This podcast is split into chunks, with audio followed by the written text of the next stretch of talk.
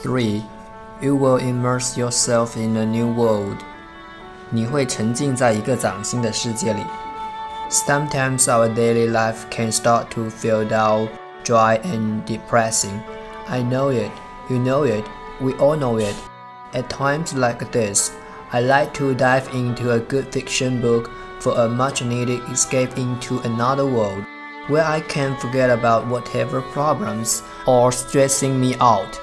Whether you want to travel to the land of the hobbits, a galaxy far away, or a tropical destination in a streaming romance novel, it's up to you.